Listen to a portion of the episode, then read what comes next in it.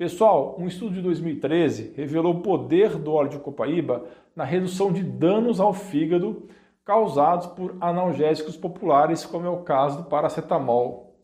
Nesta pesquisa, animais receberam óleo de copaíba antes e depois do paracetamol por sete dias e os resultados foram bem interessantes. Os cientistas descobriram que o óleo de copaíba, quando usado de forma preventiva, protegia sim o fígado. Porém, se usado após o analgésico, o óleo tinha um efeito indesejado, aumentando os níveis de bilirrubina no fígado.